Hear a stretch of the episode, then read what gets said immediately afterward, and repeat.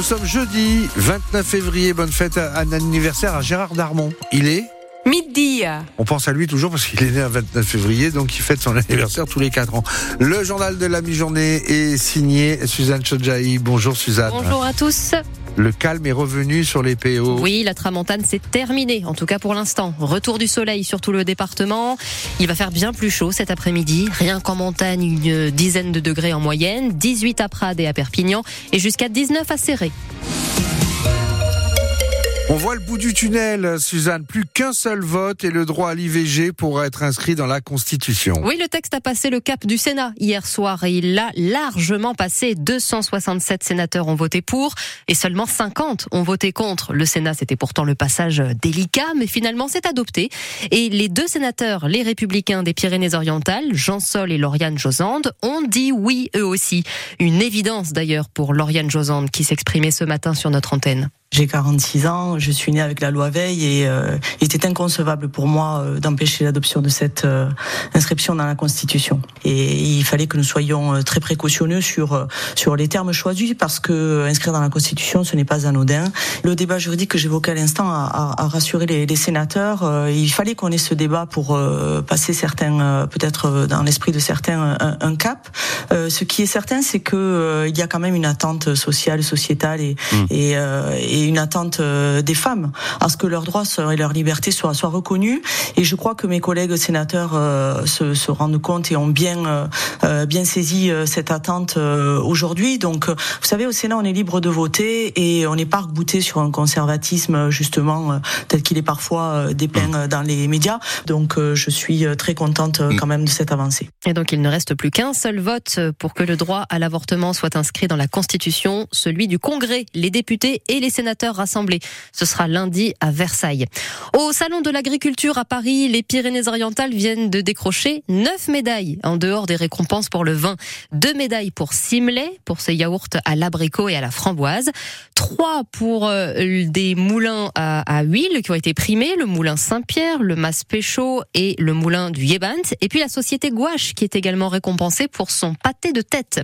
Sur les routes, troisième jour de blocage de l'autoroute catalane. Les agriculteurs sont d'ailleurs euh, en ce moment dans le bureau du ministre de l'Agriculture catalan depuis une heure maintenant. Pour l'instant, aux dernières nouvelles, ce sont les mêmes conséquences dans les Pyrénées-Orientales. Fermeture de l'autoroute A9 entre le Cat et la frontière espagnole. Fermeture aussi du col d'Ar en Haut-Valispire. En revanche, l'autoroute en direction de Narbonne est accessible depuis Perpignan Sud, ça c'est certain. Et depuis le Boulou, c'est de temps en temps, hein, quand les gendarmes ouvrent les barrières pour laisser passer quelques voitures. On vous en parlait ce matin. D'ailleurs, certains agriculteurs des Pyrénées-Orientales sont allés soutenir leurs confrères sud-catalans hier, une délégation de la Confédération paysanne. Ensemble, ils ont même signé une déclaration commune pour plusieurs réclamations adressées à l'Union européenne, parce qu'apparemment, le syndicat français et les agriculteurs sud catalans qui bloquent les routes en ce moment ont quelques points communs. Qui sont exactement ces Catalans, Mélanie Juvet? Eh bien, aux manettes des blocages, on retrouve Union de Pagesos, Union des paysans, plus de 6000 agriculteurs affiliés. C'est donc aujourd'hui le syndicat agricole majoritaire en Catalogne du Sud qui fête ses 50 ans d'existence.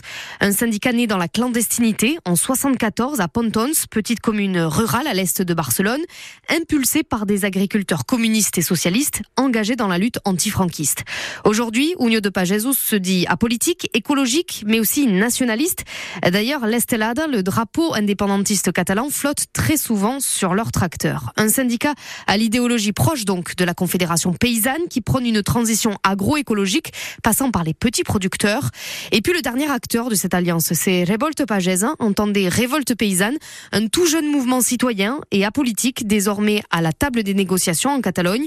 Il est né le 6 février dernier lorsque des centaines et centaines de tracteurs sont sortis spontanément des exploitations pour descendre à Barcelone et dénoncer le malaise de la profession. Mélanie On vous annonçait euh, ce matin que le prix des billets de train va encore augmenter.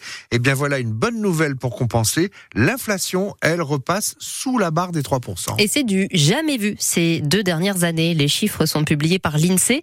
La conséquence directe, c'est que les Français gagnent en pouvoir d'achat. Mais, mais, Sophie Auvigne, il faut encore s'attendre à des prix en hausse. Alors commençons tout de même par la bonne nouvelle, les prix de l'alimentation ralentissent encore, c'est régulier depuis avril. Ce mois-ci, on mesure une augmentation sur une année de 3 points rien à voir avec les 15 ou 16 qu'on a connus en février dernier. Le cas des services est très différent, leurs tarifs ont augmenté eux aussi d'un peu plus de 3 en un an, mais c'est loin d'être terminé, ce sont eux qui risquent maintenant de tirer l'inflation à la hausse jusqu'en juin, une réaction avec retard, un effet d'indexation, par exemple pour les loyers, pour les tarifs des assureurs qui ont déjà grimpé de plus de 7% le mois dernier.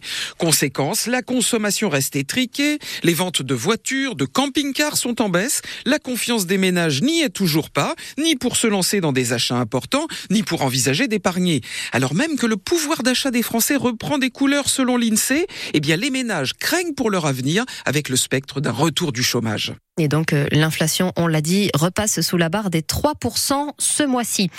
Six ans après l'attentat de Strasbourg, le procès s'est ouvert ce matin. Quatre complices présumés du terroriste jugés devant la cour d'assises spéciale de Paris. L'attentat sur le marché de Noël avait fait cinq morts. Le terroriste, lui aussi, avait été abattu. Le sport, euh, Suzanne, à Canet, c'est le club de foot qui vient de remercier son entraîneur. Guillaume Boronat est donc sur le départ. Le club de National 3 enchaîne les défaites depuis début janvier. Un comité directeur avait lieu hier à Canet et les dirigeants ont décidé de se séparer de Guillaume Boronat. Son successeur sera connu dans la journée, a priori, probablement quelqu'un en interne. Au Pays Basque, le club de rugby du Biarritz Olympique en Pro D2 est à vendre. Le président Jean-Baptiste Aldiger va quitter le club, tout comme son associé Vincent Il cherche un repreneur, même pour un euro symbolique. Le BO est actuellement 15e de Pro D2. Et puis ce soir sur France 3, les victoires de la musique classique et une catalane concourt dans la catégorie révélation artiste lyrique. Elle s'appelle Laurane Oliva. C'est une habitante du Soleil, ancienne élève du conservatoire de Perpignan, d'abord au piano puis au chant. Elle a 23 ans et c'est une soprano.